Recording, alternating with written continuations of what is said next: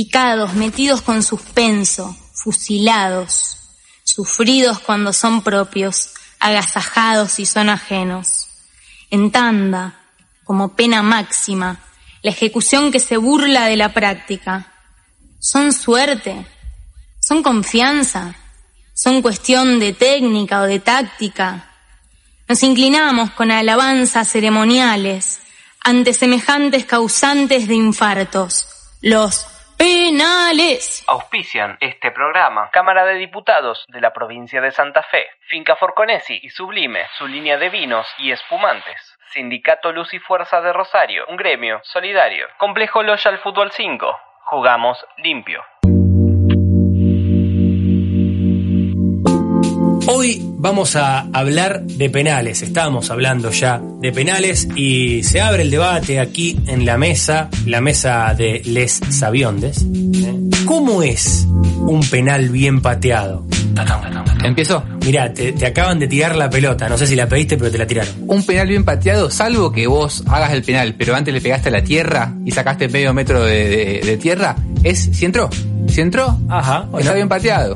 Está bien pateado. 100% resultadista, opiniones, vamos. Bueno, yo creo que sí, el pragmatismo indica eso, ¿no? Eh, pero también a veces te pasa que es penal y decís, pateó para la mierda, pero entró. Pero entró igual. Porque sucede.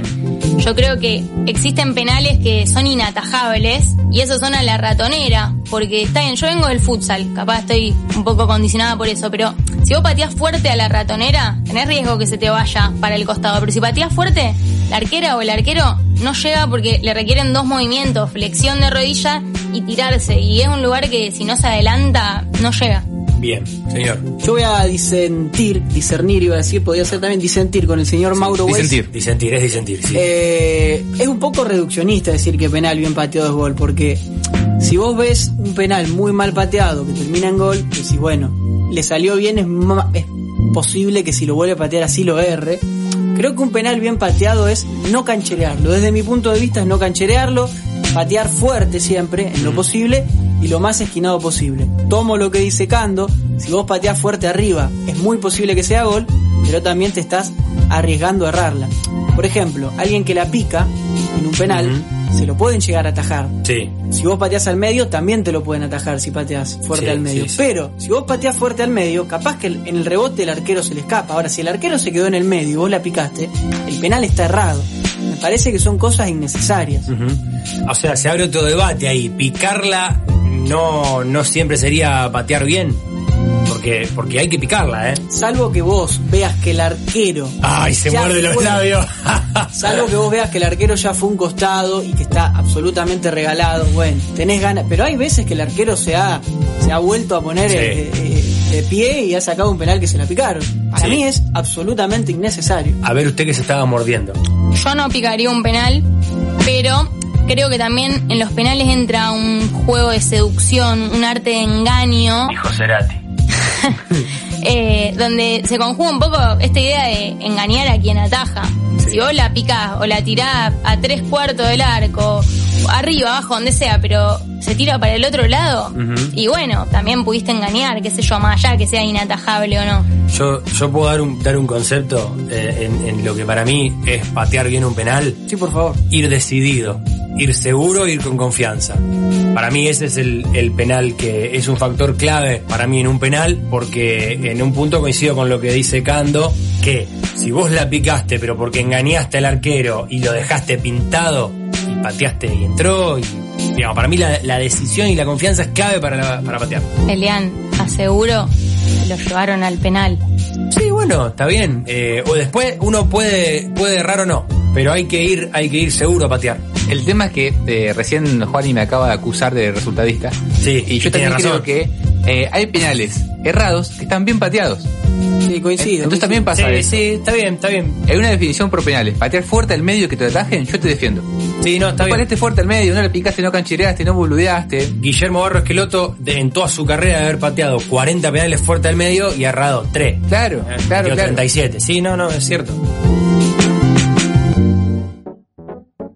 A veces es un castigo, otras una forma de desempatar. En el día de hoy hablaremos de los penales. El tiro penal surge, como dice en Irlanda del Norte, aproximadamente en 1890. El arquero y empresario William McCram se dio cuenta de que los delanteros al llegar al rival eran fauleados y golpeados para evitar el gol que estaba al caer. Y ahí le cayó la ficha de que había que hacer algo. Por ese motivo, McCram le propuso a la International Board, la organización encargada de establecer las reglas del fútbol, que estos fules dentro del área se sancionaran con un tiro libre, directo, sin rivales de por medio. Es decir, el penal. La regla, en un principio, apuntó a resguardar la salud de los jugadores, pero también a hacer más divertido el espectáculo. La cancha es un embudo, y en la boca del embudo está el área, decía José Nasasi. Como todo cambio, generó resistencias. Algunos arqueros consideraban, abran comillas, poco caballeroso que les hagan un gol de esa manera. Se negaban a atajar los penales y preferían que sigan cagando a piñas a los delanteros. Pero no quedó otra que adaptarse y con la inclusión del penal llegaron las demarcaciones. Una línea para patear que se transformó con los años en el punto penal, otra marca para que no se adelante el arquero, el área chica y otra más grande para que no molesten al pateador. La abuela del área grande. Con el tiempo, los penales, además de ser una sanción, empezaron a usarse como método de desempate. Antes, cuando un partido terminaba igualado, se repetía a los dos días, algo que agotaba mucho a los jugadores, o se definía por sorteo tirando la moneda al aire, que parecía bastante injusto. Yo llego a perder un partido por una moneda al aire y te juro que salgo a matar a gente. No, pará, Mauro, ¿qué decís? Tranqui, está todo bien. Y gracias a un trabajo de Jorge Gallego en el Centro para la Investigación de la Historia del Fútbol, sabemos que la primera tanda de penales de la que hay registro se dio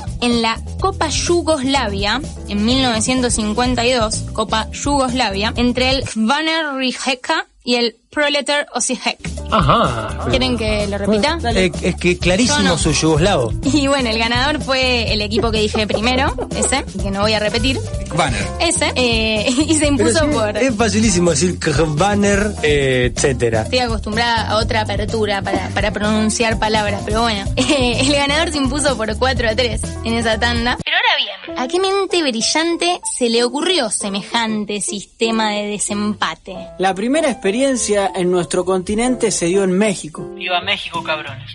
Fue en 1954 en la final de la Copa México y el América se impuso ante Chivas. Pero el reconocimiento masivo de la tanda de penales fue por el fútbol alemán. En 1970 la Copa Alemania tuvo una definición por penales épica entre el Schalke 04 y el Wolfsburgo, equipos con pronunciación más fácil que los de Yugoslavia. Fue bajo la nieve y con el ejército conteniendo a los hinchas que invadieron la cancha por la emoción de ver los penales. Dato de color, Juani. Esa serie de penales es la primera de la que hay un registro en video. Y a partir de esa experiencia, un árbitro alemán, obviamente no vamos a ver el apellido, le propuso a la FIFA adoptar ese método de desempate. La FIFA citó, cito textual. Bueno, dale, lo probamos, qué sé yo. Y ese mismo año, el 1970, se aprobó la idea. La primera definición por penales de relevancia internacional fue en la final de la Eurocopa 1976 entre Alemania Federal y Checoslovaquia, donde Antonín Panenka, recuerden ese apellido, inventó un estilo. La picó en el último penal y para darle el título a los checoslovacos. Mencionemos algunos casos medio raros de la inclusión de penales. En el campeonato de primera división argentino de 1988-89 se dispuso que los partidos empatados se continuaban con una tanda de penales. Alguna vez lo habrán visto en expediente fútbol que le daba un punto más al ganador de la misma. O sea, te llevabas un punto por el empate y otro si ganabas los penales. El que perdía se llevaba el punto del empate nada más. No hace falta aclarar que ese campeonato lo ganó el Club Atlético Independiente de Avellaneda. Mm, Menos mal que está usted para aclarar eso. Por favor. Y a otro de esos experimentos lo hicieron en el fútbol estadounidense. En los años 90, los partidos que terminaban empatados se definían por shootouts, que eran como esos penales australianos de hockey. Se arrancaba a 32 metros de distancia del arco, era un mano a mano y tenías 5 segundos para definir la jugada. Y también se hacían en tandas de 5. Todos esos formatos raros con el tiempo fueron abandonados y se sostuvo el sistema tradicional que te permite disfrutar al máximo de una definición por penales, si es ajena, y transpirar como testigo falso cuando la juega tu equipo.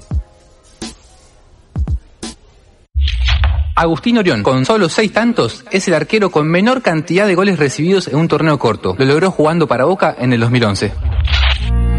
Eso que mencionaba Elian de, de decidido ¿Cuántas veces hemos dicho, no? Uy, mirá con la carita que va caminando. Ay, el, el miedo que tiene. Uy, generalmente cuando es pibe, ¿viste? Sí, sí. Mirá el miedo que. No, a mí, ¿sabe cuándo me pasa? Cuando agarra, cuando agarra la pelota Tevez. Que viste que Tevez es un gran errador de penales. Sí. Cuando agarra la pelota Tevez, yo digo, ay, Y la mayoría de las veces no me equivoco, lo pi- Me acuerdo cuando le atajó el ruso Rodríguez, le atajó dos penales a Boca en Central Córdoba tanteó el estero. Se sale a declarar, no, que tuvimos un arquero del otro lado, atajador de penales, y era el primer penal que atajaba en su carrera. Lo más gracioso es que me Ni en imagino inferiores, ¿viste? en 15 años el ruso Rodríguez comiendo un asado que él le pregunte, ¿alguna vez atajaste un penal? Eh. Un día atajé dos penales. Nah, ¿y cómo salieron? Perdimos 4-0. Bueno, podría haber sido seis. Muy buen pateador de penales el ruso Rodríguez. Sí. Muy bueno, Sí, muy bueno. sí, es cierto. Tiene una, una- un porcentaje de efectividad altísimo. Sí. Eh, ¿Saben quién erra el penal? ¿Quién? El que cuando está ya decidido esperando que suene el silbato, mira al árbitro. Esperando el silbato. El que mira al árbitro esperando el silbato, erra el penal. Está pensando en otra cosa, está at- at- Claro, atendiendo claro. al árbitro. Sí, sí, sí. ¿Y saben quién tiene más posibilidades también de hacerlo? ¿Qué hacen los jugadores, los expertos en penales? Suena el silbato y esperan. Que pase un segundo. Tensión. Que pasen dos. Suspenso. Y el arquero empieza a decir, bueno, ¿a ¿cuándo va a venir a patear? ¿Para dónde mierda me va a patear? Y arrancan las dudas. Y ahí, según los expertos, como Néstor Omar Ortigosa, Néstor Ezequiel. eh, para los amigos Néstor Omar. Por eso. eh, bueno, esperan mucho, mucho tiempo hasta- desde que suena el silbato hasta que impacta la pelota. Sí. Bueno, ahí tenés. Se tiene una fe bárbara. Claro. Bueno, una cosa que, que voy a poner en discusión. Yo porque hablo de, de la fe. Obviamente que nosotros no jugamos ni con tierra. Yo quiero aclarar que yo no juego ni con tierra, pero yo en, en todas las definiciones por penales que me tocó jugar en los torneos comerciales, que, que jugué, o dentro del tiempo reglamentario que fui a patear, yo jamás erré un penal. Ajá. Jamás. No tengo, no tengo penales errados.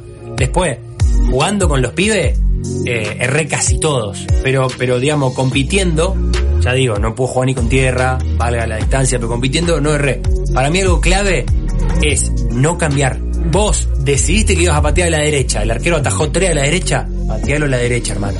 Aparte uno sabe más o menos dónde patea mejor. Sabés para qué lado. Entonces, supuesto. a ver, nadie te conoce por video. Todavía, digamos, no hay un video análisis de Eliane Echeri pateando penales. No, no. Por suerte. No te hagas- Gracias, gracias a Dios. Auspiciado por la Unión Búlgara de Fútbol, pero no por la FIFA, llega otro glosario de términos futboleros. Hoy, picarla. Dícese de la acción de ejecutar un penal no pateando con potencia ni de forma particularmente esquinada, sino golpeando levemente la pelota por debajo para que suba y luego empiece a caer antes de ingresar al arco. Tendríamos que ir hacia el balón y darle así. De esa forma, como si dijéramos que vas a chutar el suelo, pero con la puntera. La técnica es la misma que para patear de sombrerito, vaselina o emboquillada, donde se levanta la pelota para que pase por encima del arquero. No obstante, picar un penal busca dejarlo en ridículo, asumiendo que es mucho más probable que se tire hacia alguno de los costados y dirigiendo la pelota hacia el medio del arco. Cuando la toque y levantó la cabecita así, ves que el, el moreno se había tirado así. Y digo, papá, es mi noche. También se conoce esta técnica con otro nombre, patear a lo panenka. Esta expresión se debe a un histórico penal obra de Antonín Panenka, un volante ofensivo checoslovaco que pateó último en la tanda de penales de la final de la Eurocopa 1976. Panenka.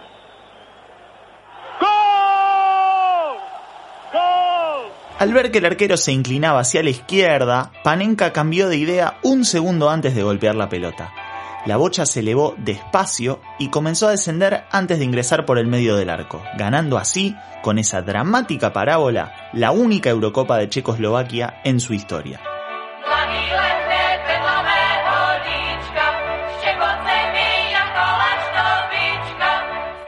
Teniendo en cuenta que un penal picado es fácilmente atajable si el arquero se queda en el medio, o que incluso le podría dar el tiempo suficiente para volver al medio si se pateara demasiado despacio, picar un penal es una técnica muy riesgosa. Si lo hubiese metido era, uy, qué bolazo y lo erré y qué boludo que son. Sin embargo, justamente la decisión de tomar ese riesgo en una instancia tan tensa como un penal es lo que le da tanta mística, distinguiendo al pateador como un valiente, un romántico de los que ya no hay. ¡El loco la picó! ¡El loco la picó! Por supuesto, también hay que tener presente que si el penal es errado, el pateador será distinguido como un pelotudo, Forro. sorete Hijo de un camión lleno de yutas. o simplemente cornudo. ¿Va a picar Mareiro el penal o no? ¡Antiró! ¡La picó de arriba! ¡La picó!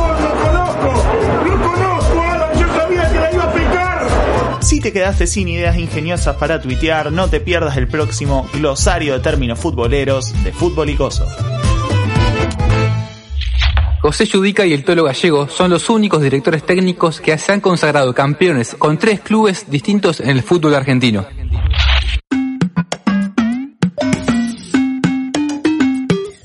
Si ustedes fuesen jugadores profesionales, están ahí frente a, a la pelota en una definición, ¿preferirían que el arquero, arquera, esté parado en la línea o les gusta ese jugueteo de que el arquero le dice, tirámela acá, te hablo un poquito? Me tiene sin cuidado. Le da exactamente Sí. lo mismo. Me parece que me parece que si vas seguro a patear, yo es- insisto con la seguridad. Pero y si el arquero te dice, tirámela a la derecha, Estoy ¿qué insistiendo haces? más con la seguridad que Pato Bullrich, pero pero no, no. Yo no Ahora voy a cambiar, no voy a cambiar mi decisión por la por el, la- el gesto del arquero, pero sí te puedo decir que me influye, porque soy una Ah. persona muy atravesada por lo psicológico y lo mental y todo todo para mal, digamos, ¿no? Nunca positivamente. Entonces algo me va a influir. O sea, vos vos cambiarías. no, no cambio, No. pero me empieza a, me empiezo a cagar un poquito. Claro, claro. Uh, a ver ahora y ahora y ahora y pero bueno. ¿Se cambia o no se cambia, Cando? Yo creo que empezás a dudar a partir del movimiento, en mi caso de la arquera. Yo, contraste con Elian, nunca metí un penal. Habré pateado tres o cuatro como, como jugadora de futsal.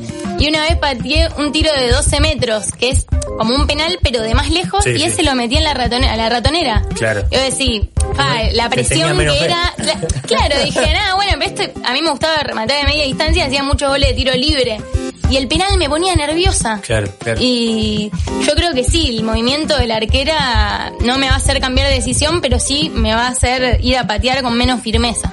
Lo nombraste y la gente también lo está nombrando. Sí. Eh, Lucho, eh, colega también, a- amigo de Fútbol y Coso, nos dice, hay que picar un penal. Lo pone con signo de exclamación, para mí como diciendo que es innecesario.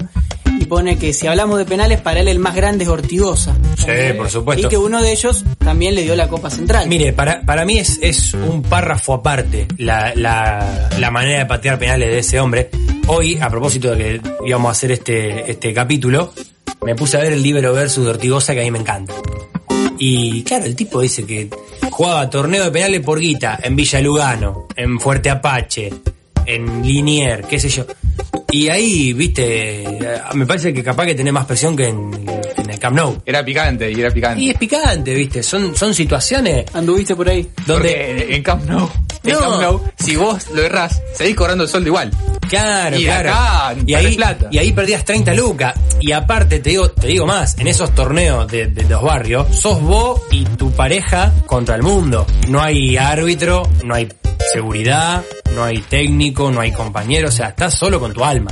Tampoco hay alambrado, o sea, estás ahí. Estás ahí. Y si se picantearon un par y dice, no, qué sé yo, no fue gol, pasó por afuera. No, hermanito, Porque, porque están en un. porque, porque no, te, ti- no tienen ganas de pagarte. Pues ya les ganaste tres torneos seguidos. Qué Eh, loco lo de Ortigosa, porque sí, obvio, nadie puede negar que estadísticamente hay jugadores, jugadoras que, que metieron muchísimo más penales de los que erraron, que nunca erraron, que casi no erraron.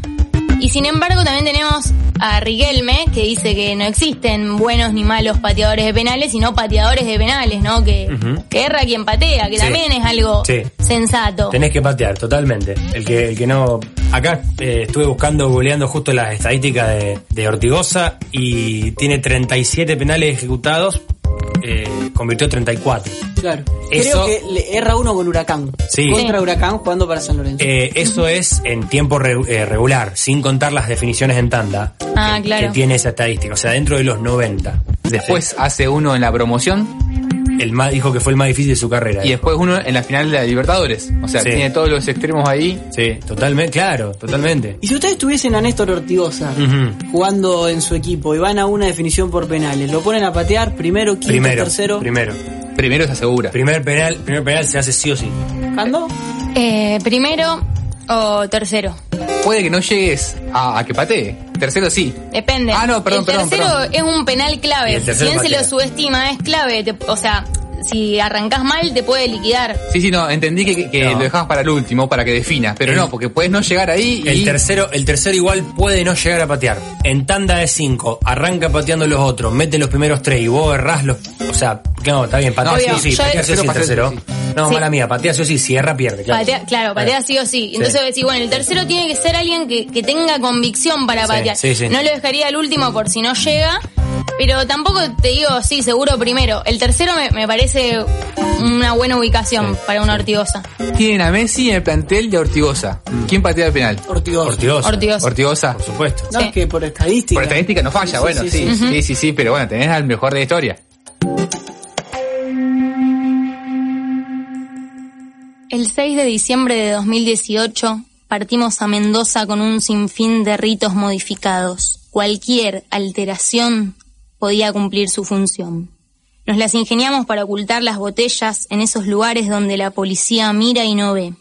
Llegué a la tierra del mejor vino con mi amiga Camila, nos encontramos con más canallas, tomamos amargo obrero, cerveza, sangría, meamos en un arbusto y en el bosque hermoso que rodea al Malvinas Argentinas nos manijeamos sin escupir para arriba. Antes de subir los peldaños, me quedé cantando, mirando los bombos y los redoblantes. La fiesta estaba dispuesta en la tribuna. Los barras abrían un pulmón y nos pedían que nos alejáramos, porque la entrada sería triunfal, más imponente que nunca. No cabía un alfiler, ni podía tolerarse una derrota. El primer tiempo fue para Central. Empezamos ganando con gol de San Pedri que la clavó después de una torpe cadena de rebotes.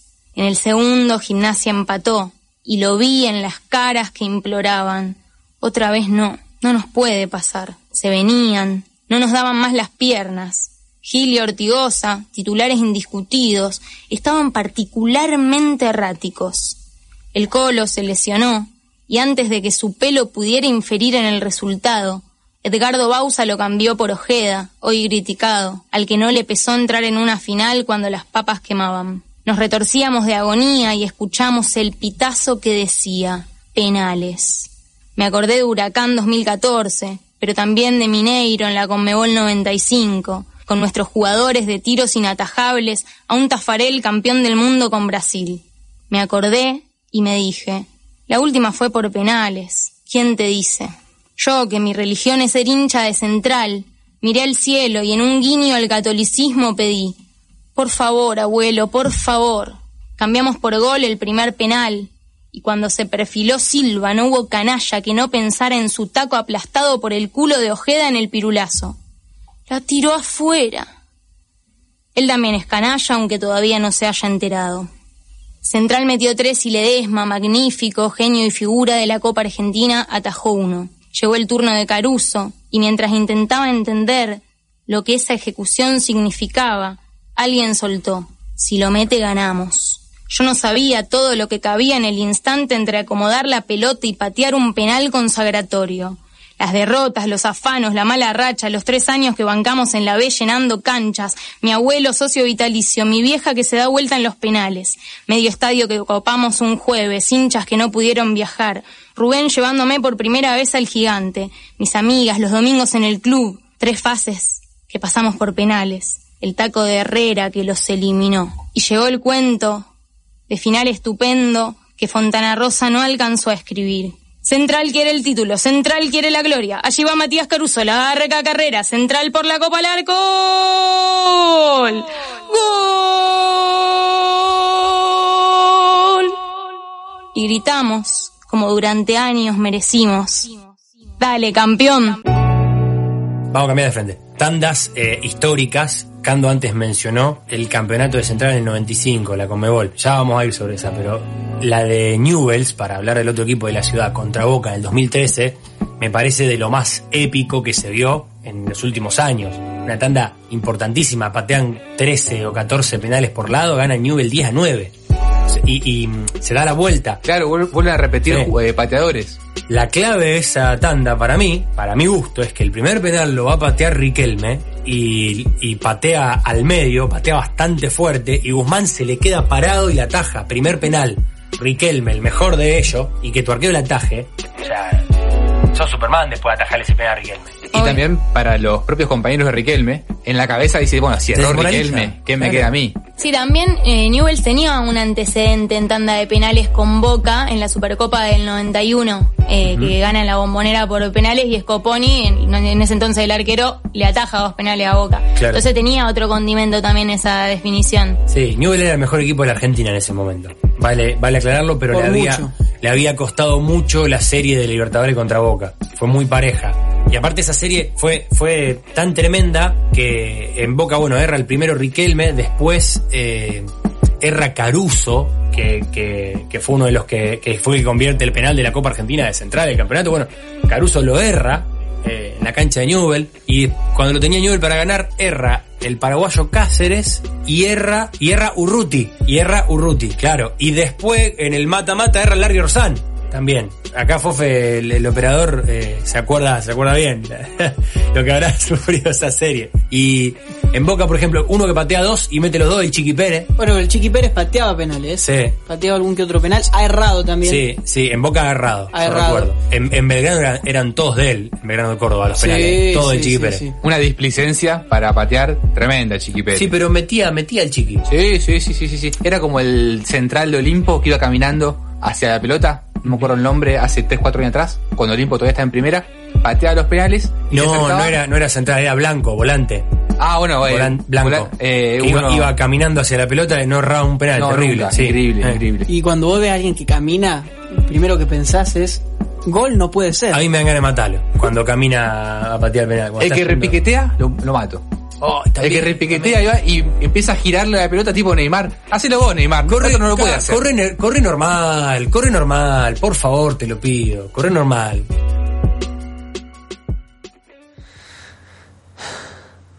Soy un hombre frágil, vulnerable.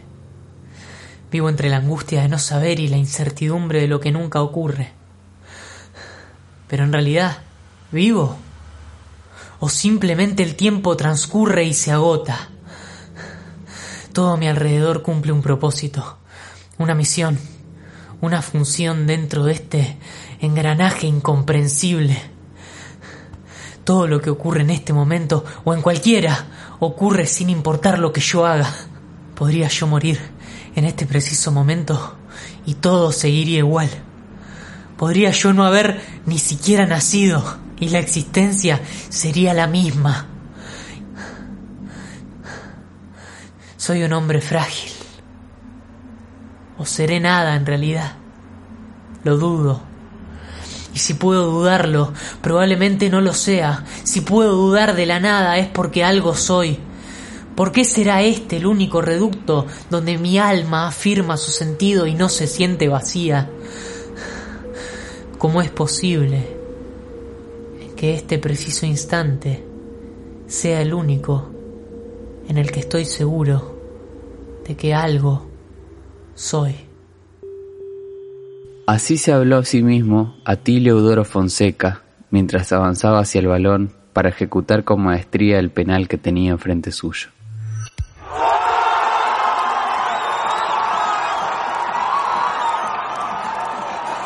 Cuentan que además de haber abandonado las carreras de filosofía, teología y psicología, Fonseca brilló en Sport Club de Cañada de Gómez, tuvo un paso cumplidor por Central Córdoba de Rosario y terminó su recorrido en Almafuerte de las Rosas, donde dejó la actividad a los 36 años. En sus 17 años de carrera, entre 1952 y 1969, ejecutó 108 tiros desde el punto penal. Jamás erró ninguno. Tengo otro mensaje porque la- es, es un ida y vuelta constante con Sí, la gente. A ver, la oyentada se copa con el tema de los penales. Voy a ir primero acá con lo que nos aporta nuestro querido operador Fofe. Él también lo pone primero Ortigosa, dice. Así Sí, que hay una supuesto. tendencia clara. Y acá, Lucho Vicia se eh, aclara el mensaje. Dice, para que se entienda bien, admiro al que pica un penal y Sí. sabe cuándo y cómo hacerlo. El loco Abreu un crack, pero para él Orti es el mejor del mundo. Y cuando habla de que le dio la copa se refiere a, A San Lorenzo. A San Lorenzo. Claro, claro. Lucho hincha San Lorenzo. Ahí está, ahí claro. está. Le, le cambié la camiseta, perdón. Claro, Lucho. claro, Lucho hincha San Lorenzo, sí. Bueno, que es cierto, tenés que tener agallas para picarla, ¿eh? Abreu, eh, el único jugador que yo recuerde que picó dos penales en un mismo partido. El primero lo pica, lo ataja el arquero, se queda en el medio, y en el segundo, a los cinco minutos, Penal de vuelta, lo patea Abreu y el arquero dice, bueno, me tiro, me tiro para un costado, ya No, la está. pica, Se la pica de vuelta y adentro. ¿En qué partido? No, no lo tengo. En presente. Brasil. Ah, Sí. jugando en Brasil, mira. Jugando para Brasil. No ¿Botafogo era? Eh, exactamente, es más, el segundo penal la pica y va medio de un costadito. No sé si él quiso que se vaya medio de un costado, pero la pica hacia un costado encima. Claro. O sea, la, la volvió a agarrar después de errar y, y bueno, mirá el pie que me diste para traer en la- a la mesa a Martín Palermo, que en un partido erró tres. Increíble. Increíble, en un partido en la selección por Copa América contra Colombia. Contra Colombia. O sea, ¿cómo haces para ir a agarrar el tercero cuando erraste los dos anteriores? Es más, eh, había compañeros que se lo habían pedido como diciendo, bueno, ya está, ya erraste uno, erraste dos. Ya está, hermano. Los compañeros son unos pelotudos. Sí, aquí ya fue el ánimo, después en el vestuario se lo levanta, no le va a dar otro. Le, le pagaba un café, después le sigo, bueno, sos buen tío. Errar dos y meter uno te va con la espina igual. Errar tres te querés matar, boludo. Un récord. Claro. Yo, ¿sabés sabe qué pasa? Que si había un cuarto, vos, vos sabés que lo iba a buscar, el tipo, para mí lo iba a buscar. Sí, Un porque porfiado. tiene carácter y Mm. gran goleador, pero bueno, qué sé yo, innecesario. No hace falta. Y para destacarle el tema de las personalidades, en, en lo que trajiste vos antes de Central Campeón en el 95, algo que yo, yo soy muy, muy defensor de los defensores, eh, valga la redundancia. En esa, Central eh, había perdido 4 a 0 allá, gana 4 a 0 acá, para ir a los penales. Último minuto, gol de cabeza de quién vas a nombrar ahora. Exactamente, un central, el señor Carbonari, que haga dos goles en una final, gente. Un crack, espectáculo. Un defensor central, Petaco Carbonari, un gol de tiro libre que ayuda a Tafarel para mi gusto. Sí.